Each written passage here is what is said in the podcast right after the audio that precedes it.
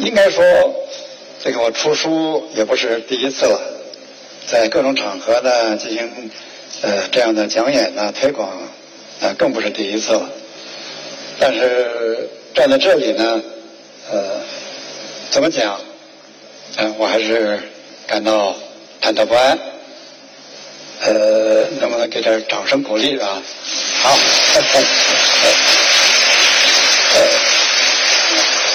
这个为什么忐忑不安呢？我们看看题目就知道了啊。这个这个题目出的是有点这个标题党的这个味道，但我们知道了，显然呢是咱们三联出版社这家出版社的风格，啊，也不是他们的利益。但是确实呢，我们看呢要要来谈呢，我们这代人的这个叫怕啊和爱。至少这个来讲说，哎呦，说王石还怕什么呢？是吧？王石爱什么呢？显然，这个大家可能是不是都想听这个？呃，你们是不是想听这个？是吧？呃，就是这个本身三联出版社出的这样的一个题目，呃，就让我真的是，呃，就。这个接受呢是是说出来了，但是以这个题目来和第一次和读者见面，那是让我来是还是就是有个心理过程。但是经过编辑啊，呃两位责任编辑的这个工作呢，我才体会到，哎呀，这个题目出得好，出得好。所谓的怕呢，啊，所谓怕呢，说当我们一般理的理解的是恐惧啊。害怕呀，担心呢，但实际这个怕这里呢，还有更深的一层含义来讲呢，有没有这畏、畏惧、敬畏？你这样一开导来讲，我说哎呦，我这个太好了，啊，就不是简单来讲说恐惧啊，哎，怕什么呀？啊，更多的还要和你这种某一种敬，哎，真的这样说，问到你王石。说你敬畏什么呢？这个真正让我去想了想。那我说我敬畏天，畏天。那当然说畏天，说那你对这个《道德经》很熟了。我说哟，我《道德经》我真的不熟。他说那你是那你畏天天道？我说真的，《道德经》我不熟，但是我畏天。一会我们一会再谈谈，说我畏的天是什么样的天。那再说这个爱，我说谈的这个爱呢，这个很容易就是谈隐私啊，是吧？现在来讲就是来来来，恨不得知道那个隐私。你们想知道我的隐私吗？你看，我觉得你看啊，咱们三联出版社的咱们的粉丝们就是水平高，其他场合来讲肯定异口同声的说想，是吧？你看咱们这个三联出版社的，那哎想啊。啊，你看说想都是很腼腆是吧？这来讲还是尊重隐私的。实际上我们说他爱，实际上我们看来讲啊，羡慕是不是爱呢？渴望是不是爱呢？说尊严是不是爱呢？显然这一开导，我想哟，我这出版社我真是找对了，整个就是这样一个去讲演一个挖掘你书的内容，就已经在这个讲演的题目上。给你在提高，所以在这一点呢，我还是要对我们出版社的编辑再一次表示感谢。那当然了，这个大家期望说，不管怎么说吧，你你你你下面要说什么？呃，这个这个责任编辑提醒我了，说大家最关心的是万宝之争，是吧？这三年过去了，你能不能在这儿和大家来说一说？你们想听吗？哎呦，这可比刚才关心隐私这个响亮多了啊！这还不够响亮，我真的想。哎呦，好。但是这样啊，我这个公关的经理呢，就在你们的这个摄像机的旁边呢，下来提醒我说这个问题不能说。我们做了一个手势，啊，我现在你看啊，现在这个读者的这样一个想听的这个热情，你给我做了个手势，我来看一看，让不让我说？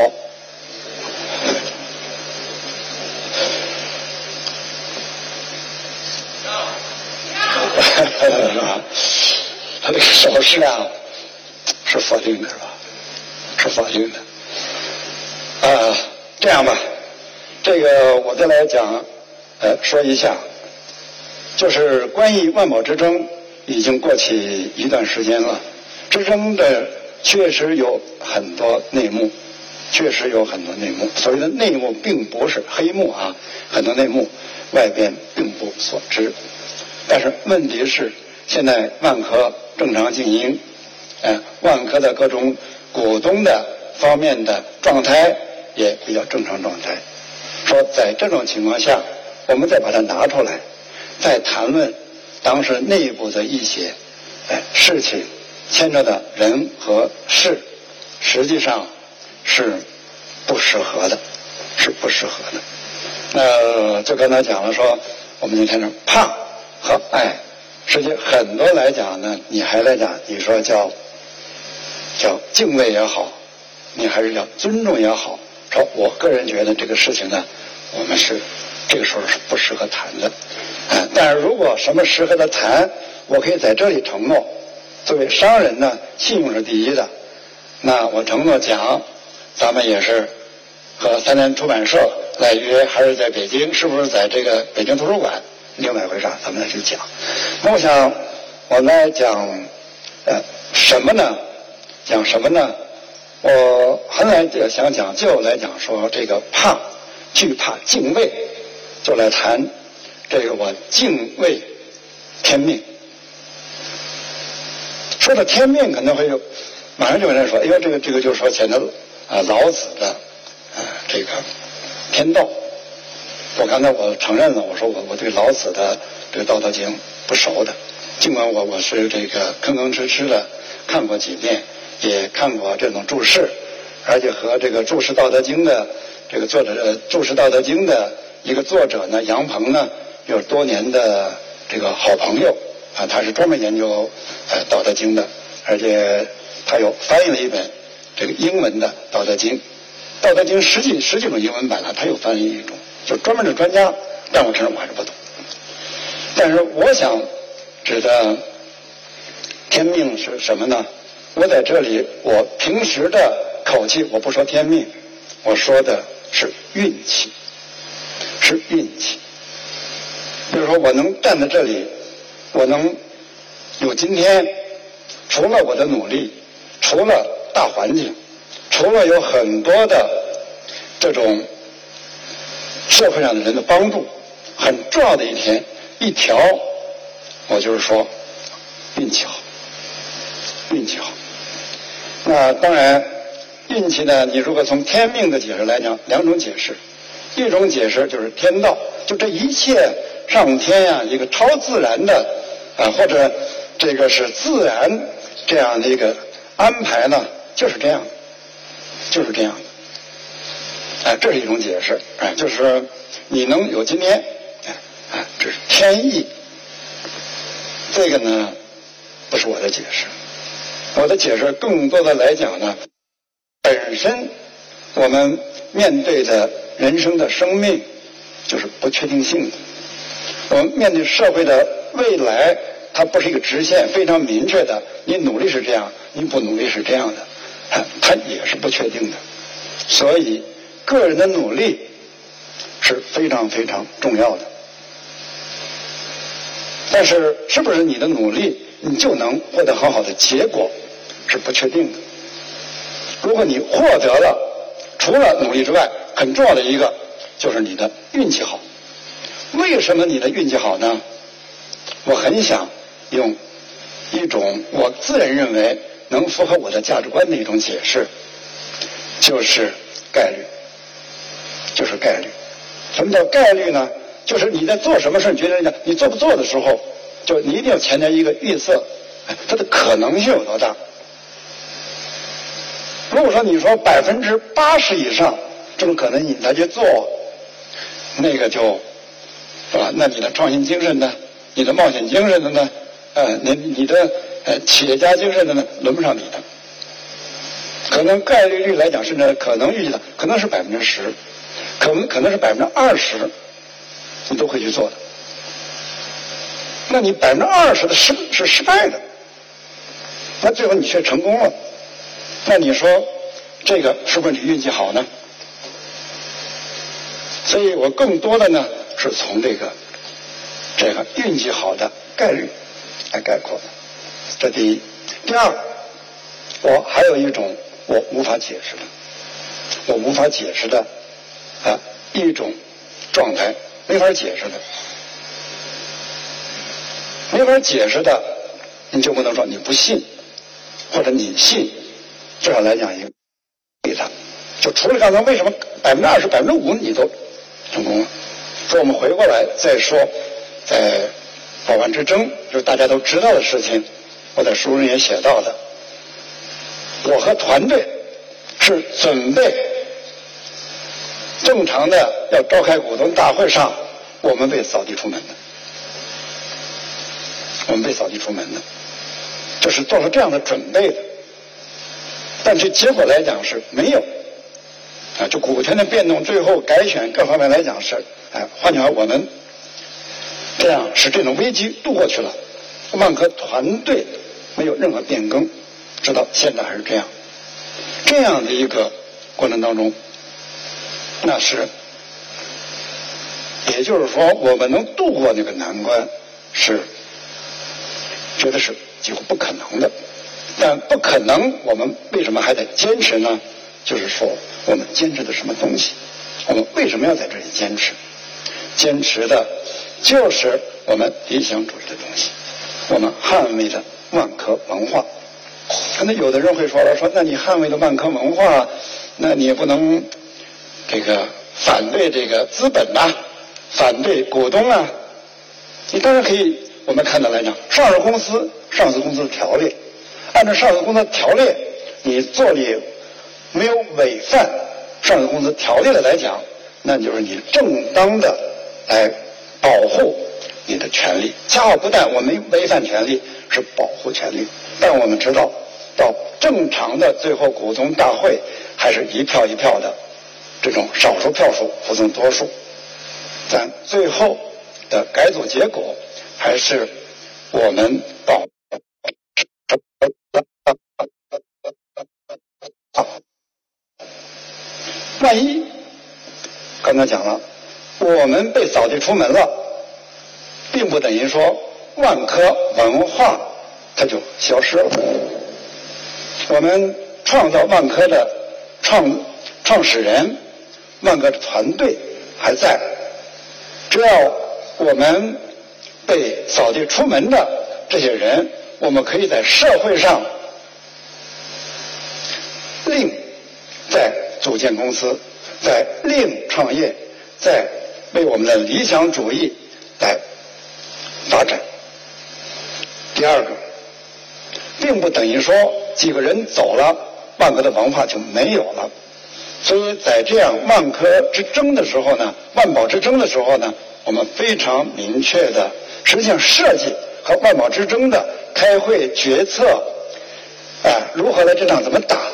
设计的人非常非常少，主要不是从这样的一个保密的角度考虑，而是从不要牵连人太多。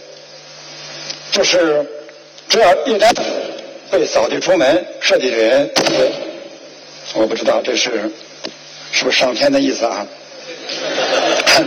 这个只要不要设计的人太多，啊，这样他们还会不会被忌讳呢？还在万科，他们还会万科的文化不会因为创始人几个高级管理人员走了，万科的文化就消失了，不会的，他们在万科还会继续做下去的。那我们再到社会上来呢，这就大万科概念，我们再去做，我们来讲。实际上，这是我想说的，这是当时的我们的一种状态。在这里呢，就借这本书呢，我在想解释，解释两点，解释两点，解释这是哪两点呢？第一点，第一点就是本身当时有一种说法，就是王石就在反对民营企业，反对民营企业的理由，我站的位置不对是吧？好，这样吧。啊，要不行不行，我转，我拿个话筒也可以是吧？啊，没关系，这个就不咔啦咔啦响了。当时呢，就这个，我当然表示了一个，对方呢是一家民营企业，我当然非常明确表示，我希望我的，我希望我作为创始人，我希望第一大股东是国营企业。什么意思呢？就是万科典型的一家混合所有制企业。所谓混合制所有企业呢，就是国营、民营、外资。当然，你说国营有百分之一，也可以说混合，也说国资有了，但显然不是。我这里把握的呢，国营是第一大股东。从万科八八年股份化改造到第一次大股东转让，从特发转转让给华润。到再到华润再往下转让，我把握的都是这样的一个把握，这是一个选择，不是个错对。那为什么这样选择？是吧？既有既有畏惧，又有渴望。畏惧什么呢？畏惧，我觉得中国的国情，中国的国情，从传统社会到现在，官家，官家一直扮演着非常重要的角色，包括在商场上。所谓的盐铁论，盐铁论是吧？就是盐业经营、铁经营，这都是国家来垄断的。啊，这一直是中国的传统到现在的。中国改革开放自上而下，面对未来也不例外的。我有野心，我希望做大，但是我个人认为。一个中国的民营企业家要做大，一定是混合所有，而混合所有当中也一定这选择。我不是说必须是这样啊，我的考虑，这样应该是国营企业占第一大股东，这是我把握的一条，绝对不是不欢迎民营企业。本身我的性格、我的性质、我的经营的风格就是民营企业风格，但是我把握的万科从第一次呃股改到。第一大股东转让到这次之争，这都是我把握的第一个。但是，这是一个资本的时代，这是资本的市场。你万科已经上市了，是资本拥有了大股东的地位的股东是有权利来把你轰走的，是有这个权利的。但是你没轰走之前，我认为万科把握这样的，这是我作为一个创始人，我把握的一种风格。我刚才这是一种风格而已，绝对。不是，我说我这样做是对，是错。显然这里各有利弊，但是说我不欢迎民营企业，哎，我来反对民营企业，那绝对不是我的本意。所以这是我想说的第一点。第二点，那你为什么那样的态度旗帜鲜明的就反对呢？我第二做的这么激烈呢？那清楚。你可以不同意，你可以反对，但可以和风细雨。你没必要这样的剑拔弩张。为什么这样呢？就在于他的这个态度来讲，是对方的态度呢是剑拔弩张，对方的态度是恶意的。我想说的这里恶意呢，不要误解，不是说这恶意就很坏，不是说恶意就态度很不好，他的。这个恶意呢，就等于来讲，这是呃资本市场的一个术语。相对恶意就是善意。什么叫善意收购呢？就是我和你商量，你同意了，哎，我来收购你。和谁商量呢？和管理层。这叫善意收购。恶意收购来讲呢，我不和你商量，你不管你同意还是不同意，我就收购你。这叫恶意收购，这是中性词。那显然来讲呢，这中性词，你就是要本身根本不尊重我的意见，根本不尊重管理层的意见，你要收购我，显然那对我万科的文化感觉到是在受侵害，所以当然我是持反这意见的。这已经和你是民营是和国营是没有关系的。如果是国营也采取了恶意的态度，那我也是同样，你不商量，那我当然也是。坚决来反对的。这我想说这两点。那回过来再说这本书，我们要反映的什么？就是我们这一代人，应该说呢是六十年代出生，到了改革开放八十年代开始，哎，我们下海在不同的城市来创业。我们这代人是有有哪些特点呢？我觉得特点呢，回忆起来，这改革开放到现在四十年了，我经历了整整这个四十年。一九七九年那一年，当时深圳还没成立特区，但我作为广州的铁路上的一位工程师，我是到当时的当时的边境的小镇深圳施工，在那儿住了半年。正好是到今年呢，是四十年，正好是改革这个四十一年到今年四十一年了。我是整个是就和深圳和我四十年，所以是为什么这个书的这个副标题呢？就是哎，我的现代化的个人现代化的四十年。这个过程当中，就我想说的第一个来讲，就是我怕什么呢？我害怕我成为一个商人，我害怕成为一个商人，为什么呢？就中国的传统文化当中呢，是是轻商的，哎，是这样的，对商人的伦理道德上是看不起的，哎，就是无奸不商，哎，官商勾结，哎，贵妇不仁，反正来讲是和地主啊，和资本家啊那个是，哎，这都都都是连在一块儿的。嗯，但是上面那样资本家还好听一些，至少资本家是现代这个概念和工业革命啊，呃连在一起的。你说这个商人是吧？这个本身的这个概念就不好的。哎，那那你说你为什么你又到深圳去了呢？那我去的目的，呃，实际是想深圳过渡一下，过渡一下呢，赚点钱呢，出国去。哎，不喜欢当商人，并不等于不喜欢钱呢。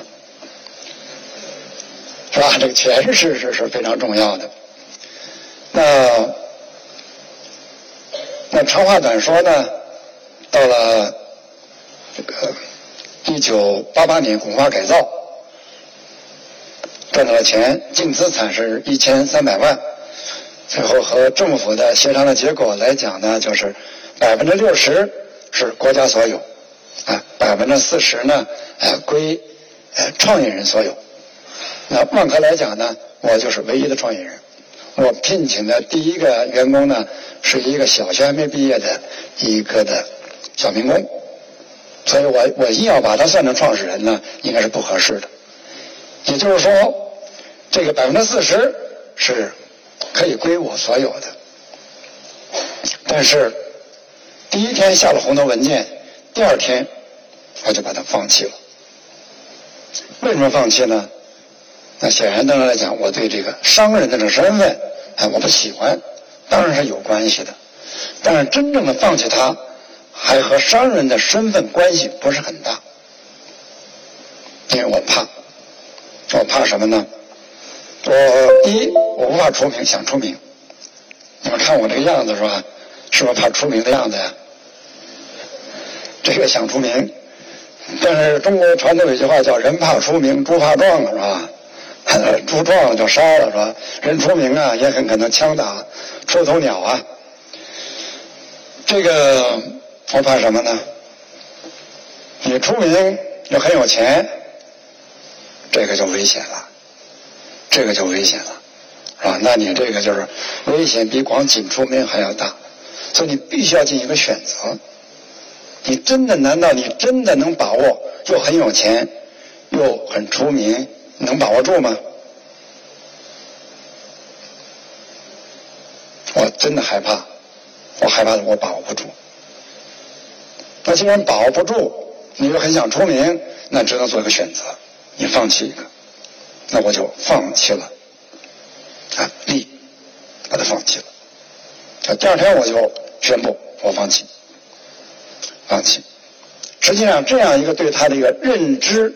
一直是到现在，当然现在发生变化了，发生变化，发生很大的变化。可能下面呢，呃，我们的听众和我们的读者呢，会会问一个问题了：如果现在再给你选择，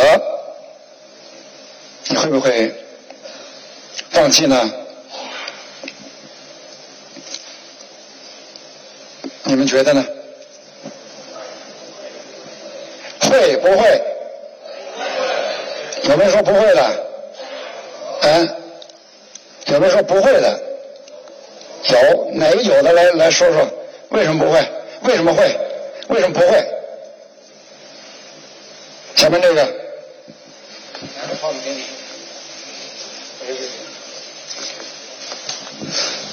呃，首先，您当时放弃这个的话，我感觉跟当时的国情跟那个环境有一定关系。然后，您像您在这个领域，然后已经经历了这么多年，不，为什么为什么不不会放弃是吧？你们再接着就不用会不会放弃的话，我感觉您可能拥有这么多财富的话，您可能会把这个财富用您的意愿去做更多想做的事情，为。好，就是我拥有财务，呃，可以做更多我享受的事情。意思我现在还不大享受是吧？啊啊，好，那个话筒啊，咱们那个服务员是不是有个专门掌握那个话筒的？我想还是和咱们的读者来来来这个交流。咱们简单来讲说是会放弃的，能不能解释为什么会放弃？会放弃的，你是不会放弃的是吧？啊，好，你来讲一讲，来这位这位。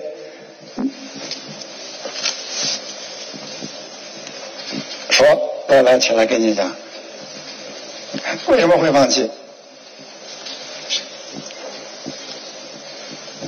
你很有思想，也很想创造一切财富，财富以后走更宽的路，你就得放弃这个利，才能名义上给你更宽、更高的路可以走。好，谢谢。有没有来？咱们讲说。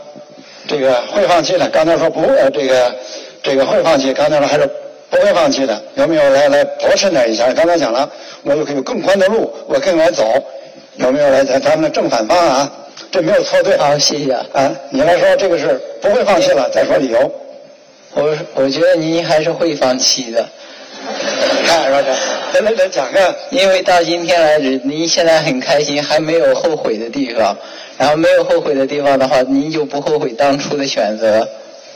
那我现在后悔，我也不会表现出我后悔啊，是吧？哎哎，我是不是啊？我这我我我这我真的是当时不应该放弃啊。我这表现的，这个这个是好来还是来讲说是这个给一个是会这个不会放弃的，给哪个举手不会放弃的啊？咱们个正反方啊。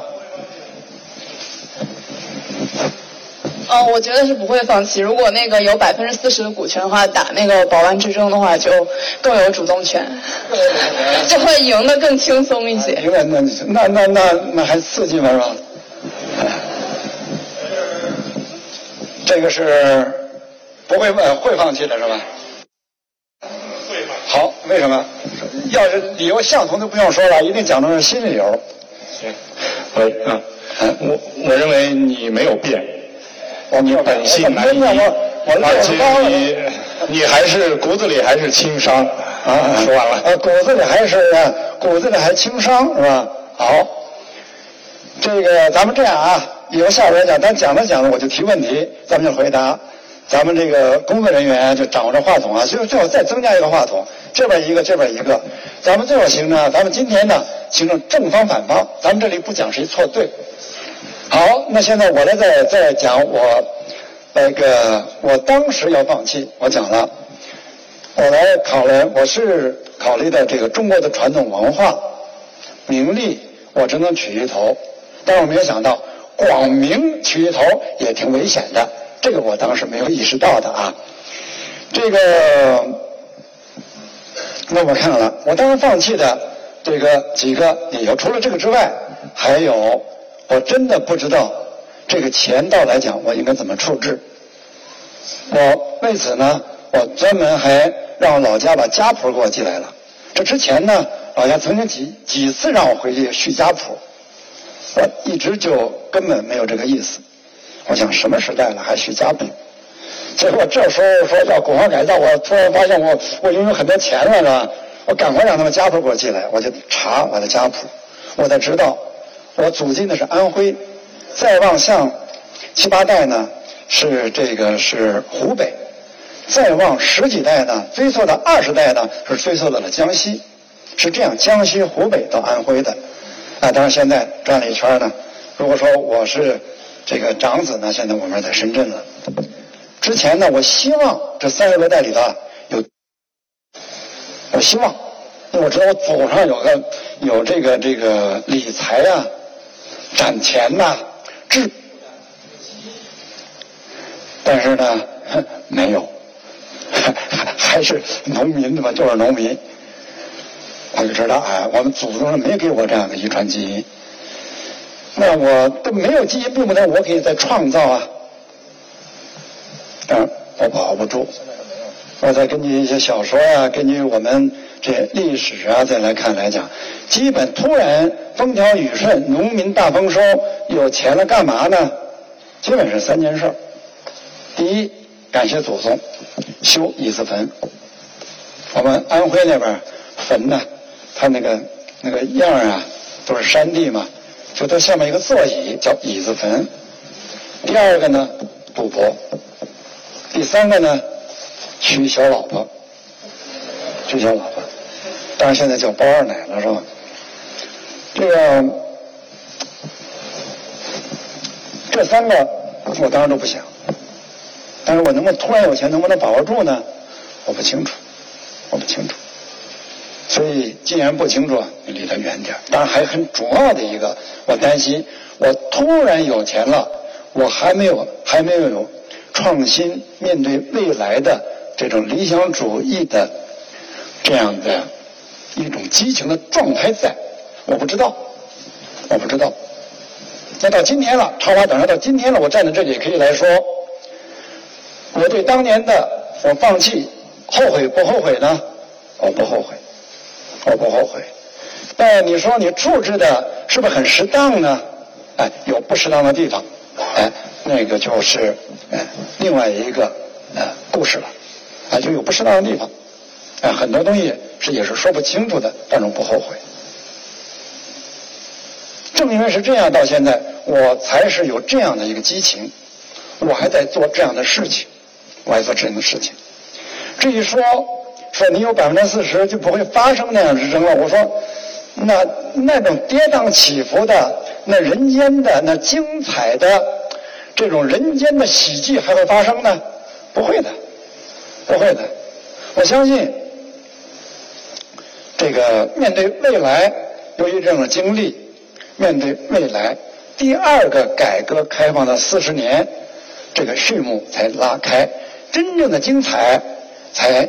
开始，我非常有幸，在过去的第二个四十年，第一个四十年，我整体经历了，在第一个四十年到第二个四十年过程当中呢，我又置身其中，我现在还有一定的资源，一定的影响力，面对未来，我还可以发挥我的作用，这是我想说的。万宝之争，关于呢，我在怕什么？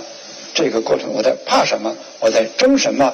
在这样一个，但你说你真正的真的，你内在的，你你要求的所谓的名是什么？对不对？你说你利，你可以放到第二位，你要的名是什么？简单来说，简单来说，呃，我过去没有这样的概括。你要的到底是什么东西？你要的到底是什么东西？呃，现在我能简单来说呢，我要的就是我内心的自由追求，能做我想做的事情，和我想做的事情的这个前进的方向上，尽管还没完成，但是在这个路上，这是我内在的一个追求。第二个，外在的，我的这种想法，我的这种做法，得到了。我的家庭、社会的认可、尊重，这是我想追求的东西。所以一番事业也好，所以一番大事也好，所谓雁过留名，人过留声，呃，雁过留声，人过留名，哎，这个是一个意思的，就是内心的追求，不委屈自己，保持底线，但在外界就是因为这样的一个追求，一个向往，在社会，在家庭，你得到尊重，得到认可。至于什么尊重，什么认可，真的我没有特别的细想过，没有特别细想过。所以我们这个题目来讲的，哎，我们的叫做怕和爱。我个人觉得，四十年过来到现在，我能站得这样，和我们三联的读者这样交流，我是感到我的我的尊严是得到了认可，我的自己心中的目标在路上，还在路上，这就是我想说的第一点。那那就是这样一个，再让下面来说说，就是那你真正的是要说到怕，你怕什么呢？怕什么呢？这里当然是怕死了，是吧？怕死了，是吧？这个当然我说的是这个过程当中啊，我对这个死亡的态度呢，当然是对我最大的困扰。从我记事到我工作，一直到深圳，始终这个这个最惧怕的呢，当然是是怕死。但我会发现呢，这个怕死的这样一个害怕、惧怕呢，从排斥它、完全不想它，到慢慢、慢慢、慢慢、慢慢、慢慢的这样来讲，就容忍它，呃，来开始试图和它对话，一直到现在坦然的来面对它。显然，我觉得这个和年龄是有关系的，和年龄是有关系的。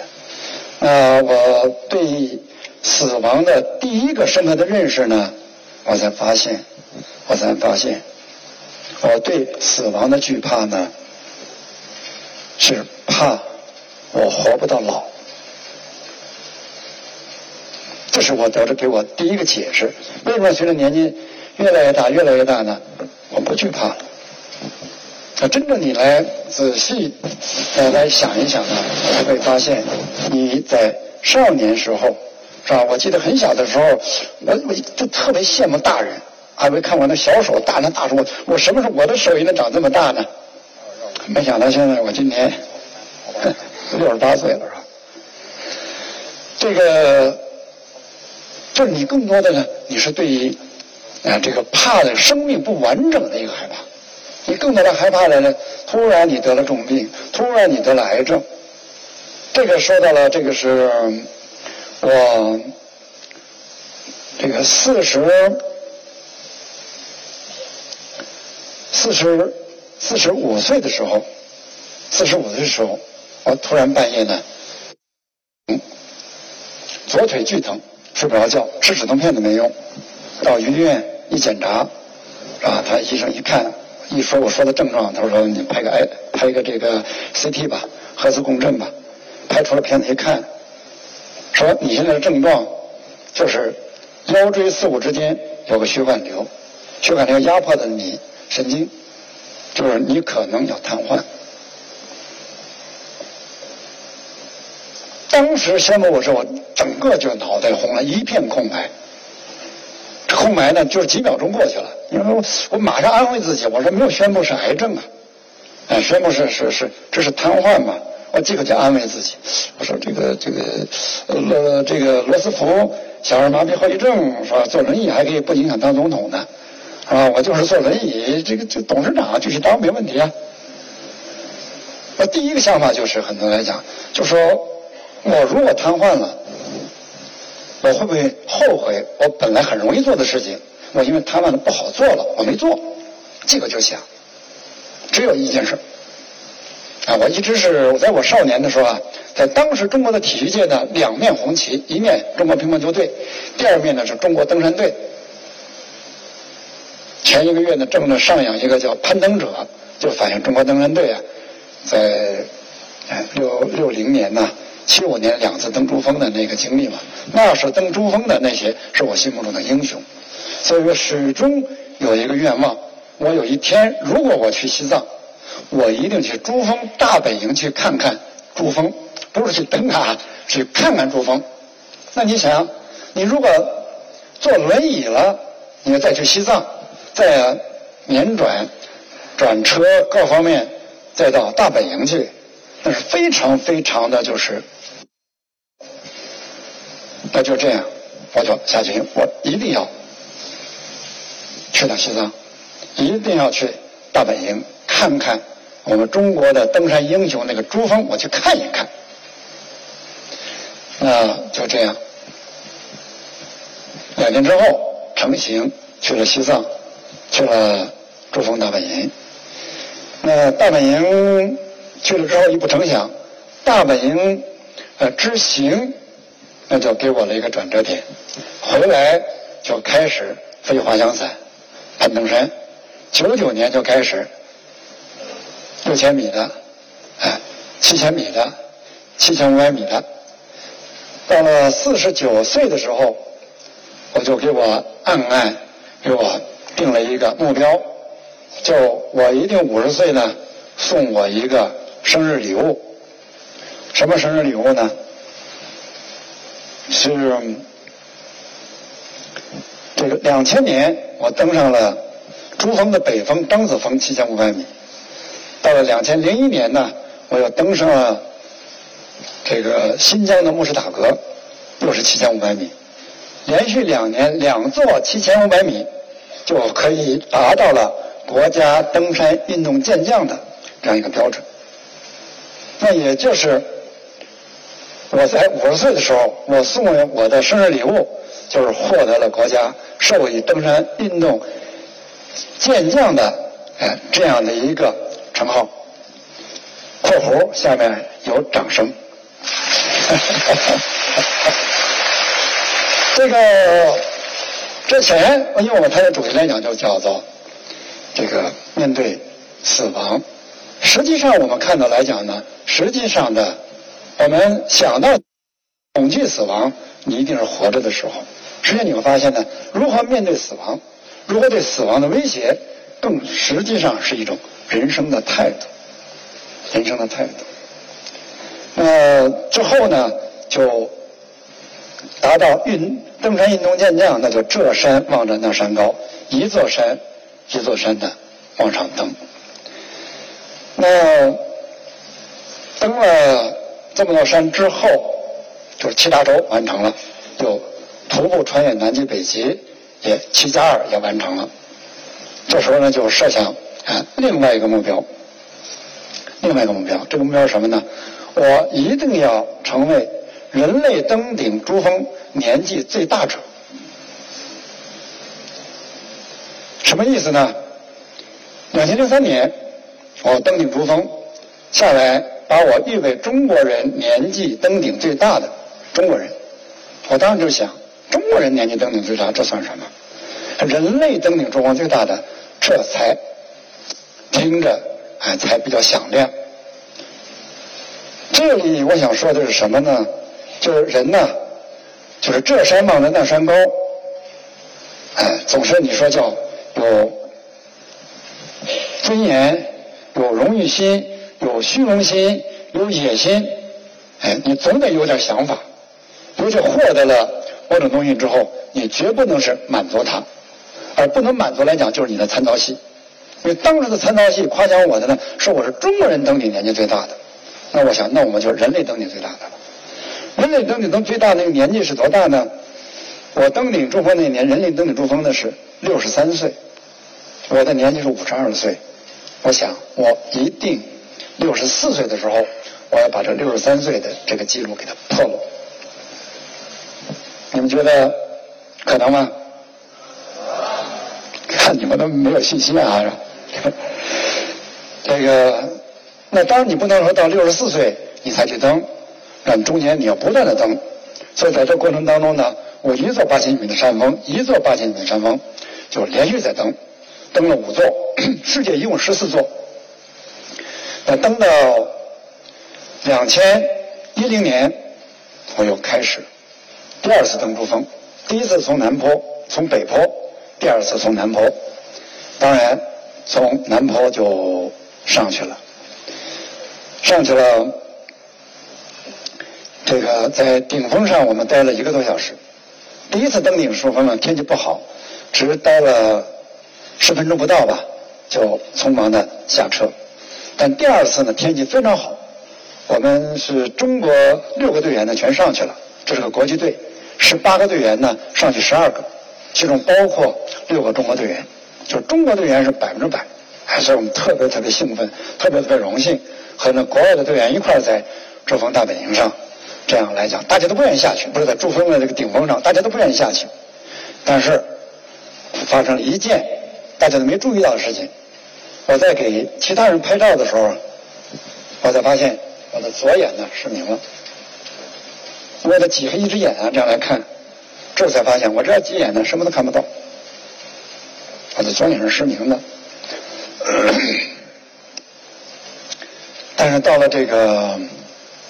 从八千八百四十八撤到八千米的突击营地的时候，这是大家已经精疲力尽。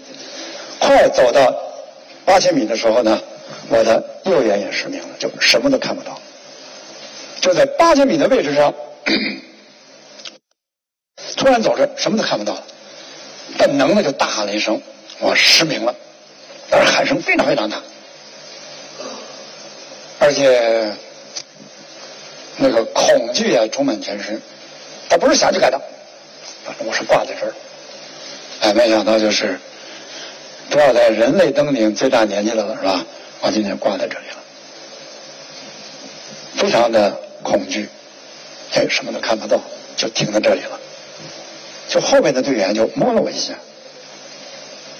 就摸了这一下，我那种恐惧啊，就像发像神迹一样。就是摸了一下，人那种恐惧一下就消失了，一下就消失了，就那种恐惧感呐、杂乱感什么的，就消失了。对方摸来讲也问了一句话，他说：“老王，发生什么事了？”因为我这样就是这样恐惧的大喊一声，对方也不知道什么意思。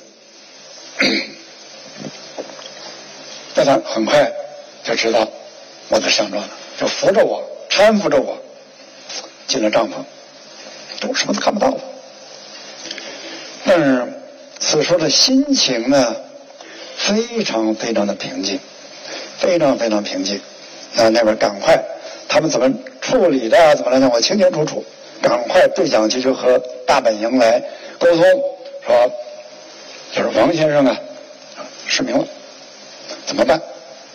大本营的队医马上来就是初次判断，说应该还是缺氧。毛细管的血呀供不上去，应该是来讲，不是血盲，是临时供血不足的临时性的失明。现在唯一的一个办法就是迅速下撤。你我这失明该怎么下车？是吧？再一个现在强行吸氧，眼罩起来吸氧四个小时之后，你就是看得见看不见都要下车。我想说的就是，我蒙上眼睛，躺在帐篷那四个小时，我在想什么？那么哪位个听众来？